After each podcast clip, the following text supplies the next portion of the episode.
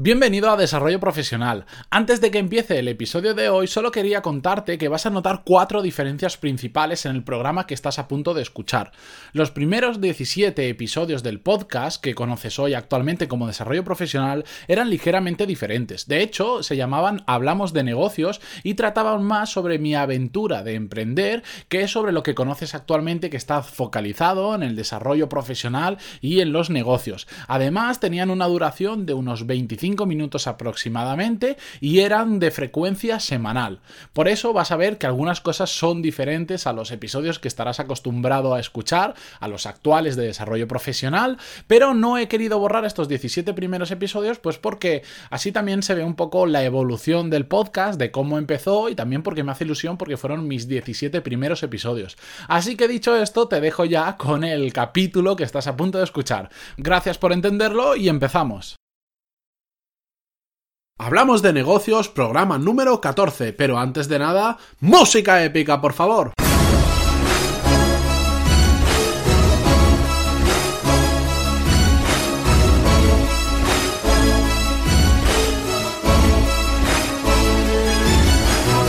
Muy buenos días a todos y bienvenidos a Hablamos de negocios. Ya lo he dicho 14, bueno, 13 veces y 14 con estas. Este podcast lo grabo para compartir con vosotros todo lo que aprendo en el camino hacia mi meta, vivir muy bien de mi propia empresa. Y hoy lo he querido variar un poco porque el otro día lo hablaba con un amigo esto de qué significa vivir muy bien de tu propia empresa y da para, para un próximo podcast que no sé si será la semana que viene o las próximas semanas, pero es muy interesante porque es una filosofía de, de hacer negocios que es bastante diferente a la que probablemente tenían nuestras generaciones anteriores. Pero ya lo hablaremos, no me voy a liar hoy, que no, no es el tema.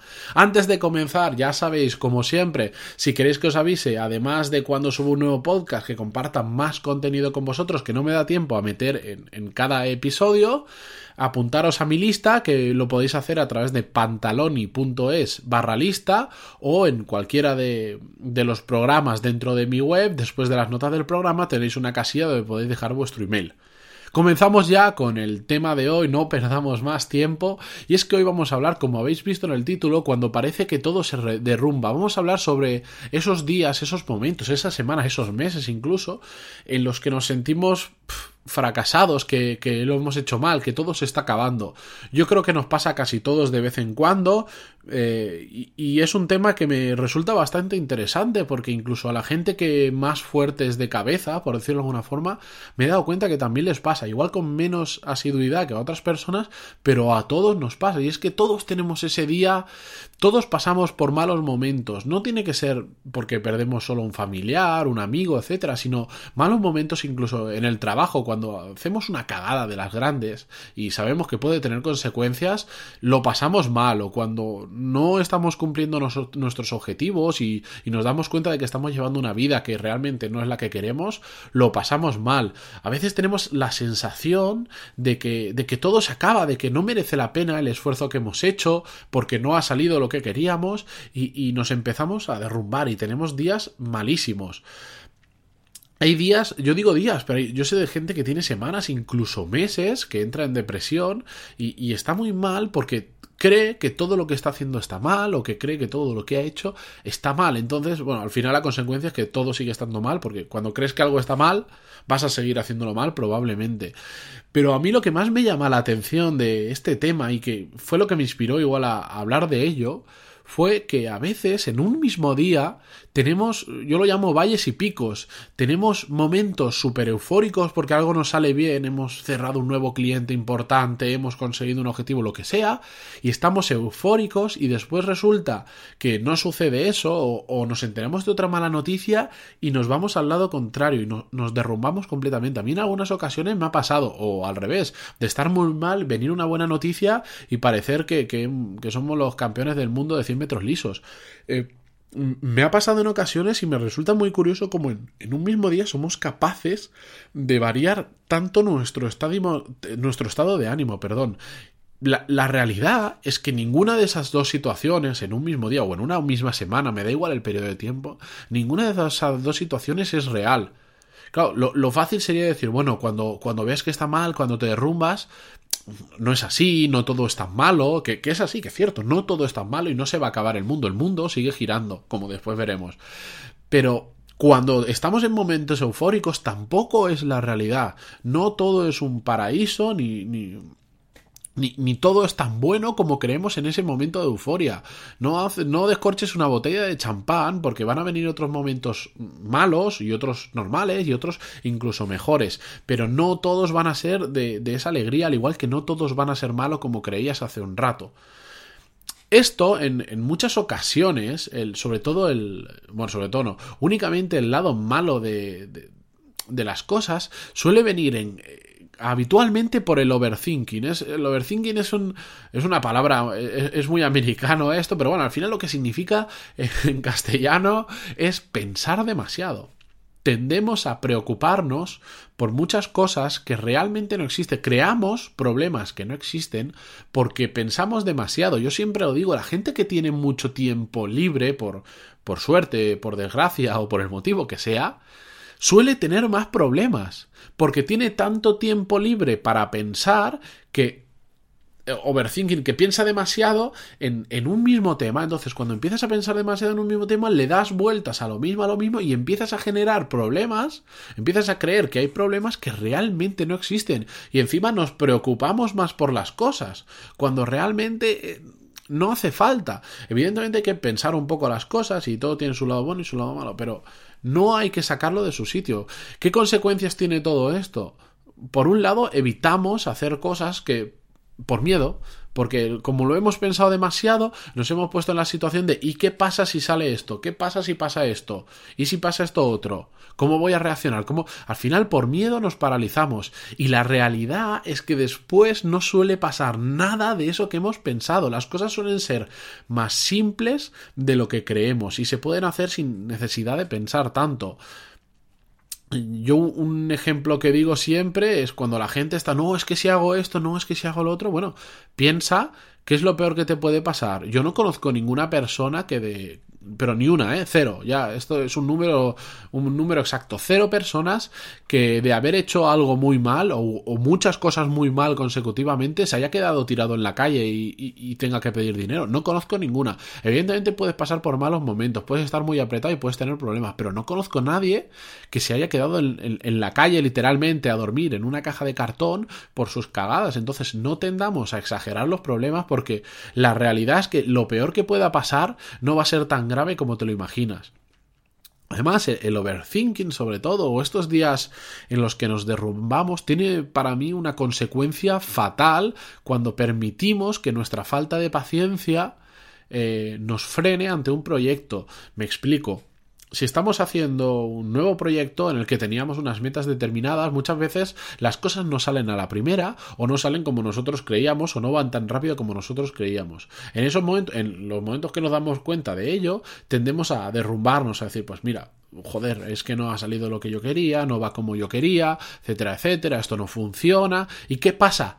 Que solemos cortar ese proyecto porque creemos que no funciona. La falta de paciencia hace que nos rindamos y nos hundamos porque al principio un proyecto no sale. Pero lo, peor de aquello es que igual en un futuro eso sí que funcionaba. Solo teníamos que pasar ese primer estadio de, de, mal funcionamiento del proyecto, del que vamos a tener que cambiar muchas cosas para que termine saliendo. Igual al final no sale.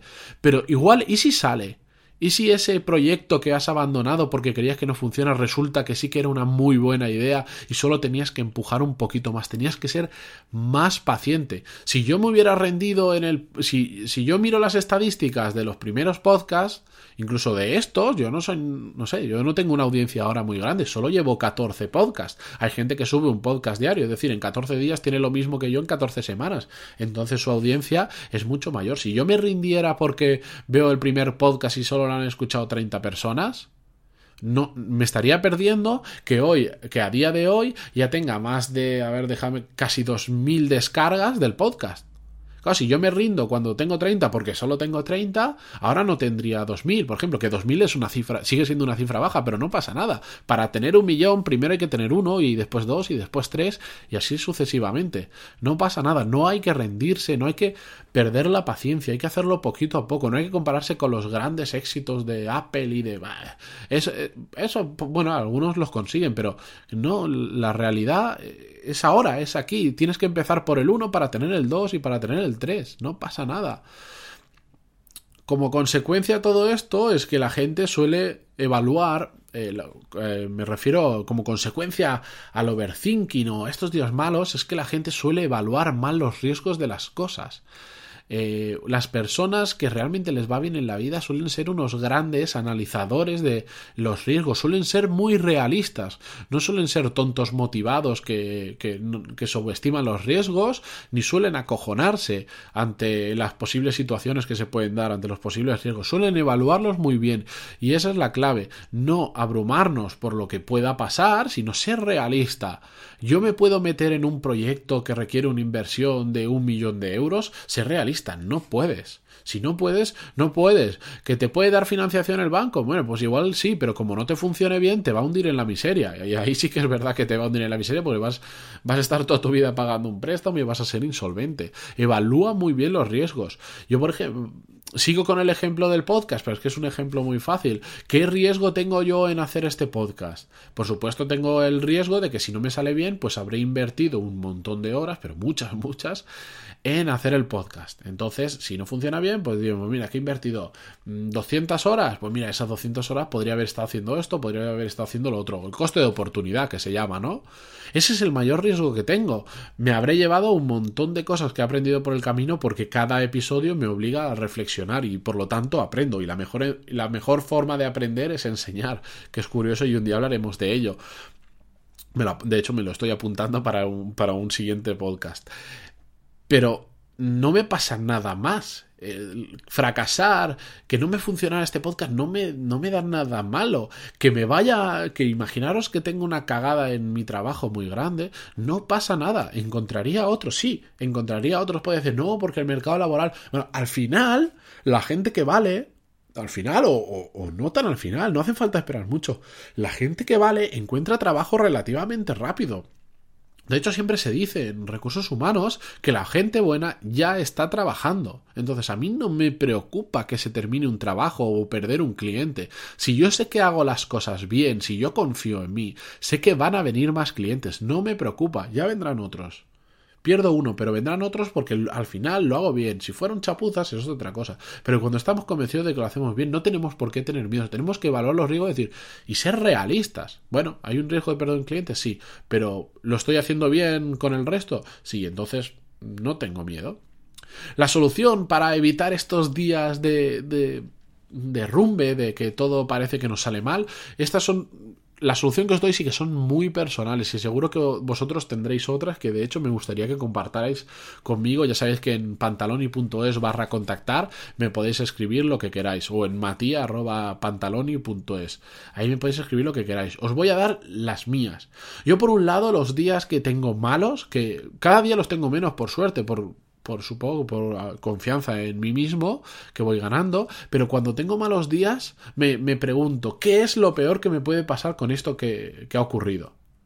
Y cuando me pongo a analizarlo, lo peor que me puede pasar es mucho menos de lo que de lo que es o sea no no hay no hay tanto. Es que no nos tenemos que calentar la cabeza tanto. No sé ni cómo explicarlo. Al final lo peor que me puede pasar lo que os comenta imaginar que que hago una cosa muy mal en mi trabajo y pierdo a mi cliente principal.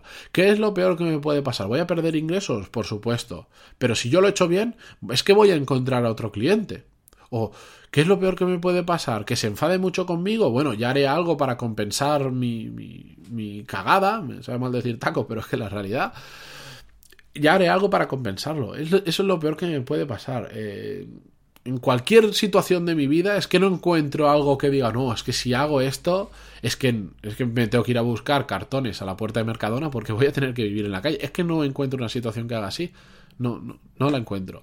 Por otro lado, y esto es un poco diferente a lo que hago habitualmente, hay una canción que me inspira mucho, que creo que hablamos de ella en uno de los primeros programas, y es una canción de un rapero que se llama El Chollín, que, esta canción se titula El mundo sigue girando.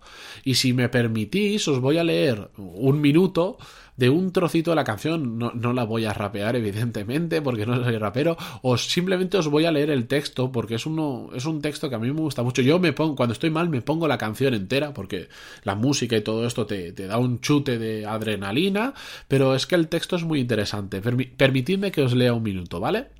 El mundo sigue girando y soy un golpe más sabio, un golpe más realista, un golpe más preparado. El miedo es de sensatos, pero rendirse ante él es de mediocres. Podré tener muchos fallos, pero no seré de los que se esconden. Vivir es la asignatura que estudias año tras año y no hay vacaciones, solo lecciones, y se aprende de los errores. Tampoco es que sea complicado, es cuestión de tiempo que te equivoques, pero si he aprendido algo, es que depende de cómo lo enfoques. Confieso que he dudado, me hundí, y desde ahí abajo daba la sensación de que no valía la pena intentarlo, pero vuelvo, renovado como el ave que nace del fuego, lleno de nuevos proyectos. Quiero intentarlo de nuevo. Bien, este es un, es un será un, un octavo de, trozo de la canción que a mí me gusta mucho, aunque no os guste el género del rap. Bueno, este es un, un rapero que no es de estos chulos arrogantes y que habla de pistolas y de mafias, sino es un le llaman tipo de rapero educador porque con sus letras pues educan, enseñan cosas nuevas cosas eh, para la gente. No, no, sé, es un estilo muy diferente de rap. Tenéis que escucharlo porque a mí me gusta mucho. Y en concreto este artista me gusta muchísimo. Y esta canción a mí me parece una pasada. Eh, la canción cuenta un poco eh, los tres estadios que hay. Por el primero es cuando te deprimes, cuando tienes un problema grave, que crees que todo se está acabando. Después, cuando un segundo estadio que empiezas a darte cuenta de que no todo es tan malo y que la solución realmente pasa por ti. Y un tercer estadio que ya es el subido de decir, pues mira, y es que me levanto y ahora me como el mundo porque me he dado cuenta que lo que creía que era tan grave resulta que no lo es. Os recomiendo que la escuchéis, la voy a dejar en las notas del programa para quien quiera escucharla y que los días que tengáis ese derrumbe os la pongáis posiblemente mejor que todo con unos cascos os vais a dar un paseo de 5 minutos que es lo que dura la canción y os la ponéis a todo el volumen que vuestros oídos soporten sin dañarlos porque es un chute de motivación enorme. Como la gente que sale a correr y se pone canciones así movidas para animarse y tal, pues esto al final es lo mismo, pero encima con una letra que te inspira. Eh, no quiero profundizar más en el tema de hoy porque ya se me está llevo uy, como 20 minutos de podcast perdón 15 minutos de podcast y se me va a terminar alargando mucho como siempre eh, gracias por estar ahí, muchas gracias por vuestras valoraciones en iTunes, pero sobre todo muchas gracias por vuestros me gusta y comentarios que poco a poco van creciendo en iBox o iBox, que nunca sé cómo se pronuncia porque cada uno lo dice de una forma. Y sobre todo, gracias por contactar conmigo, por enviarme emails a través del formulario de contacto en pantaloni.es barra contactar o directamente a través de mi email matia.pantaloni.es y por apuntaros a nuestra lista que poco a poco va creciendo y ya sabéis que más o menos suele ser los sábados, bien de mañana que me despierto y os envío el email con más contenido del que comparto, del que me da tiempo a compartir en este podcast. Muchísimas gracias por estar ahí, me hace muchísima ilusión que la gente me comente los podcasts que, voy diciendo, incluso ya lo sabéis, que no estén de acuerdo con lo que digo, me encantan las discusiones y me, me encanta aprender cosas cada día, por eso hago este podcast y nos escuchamos la semana que viene. Adiós.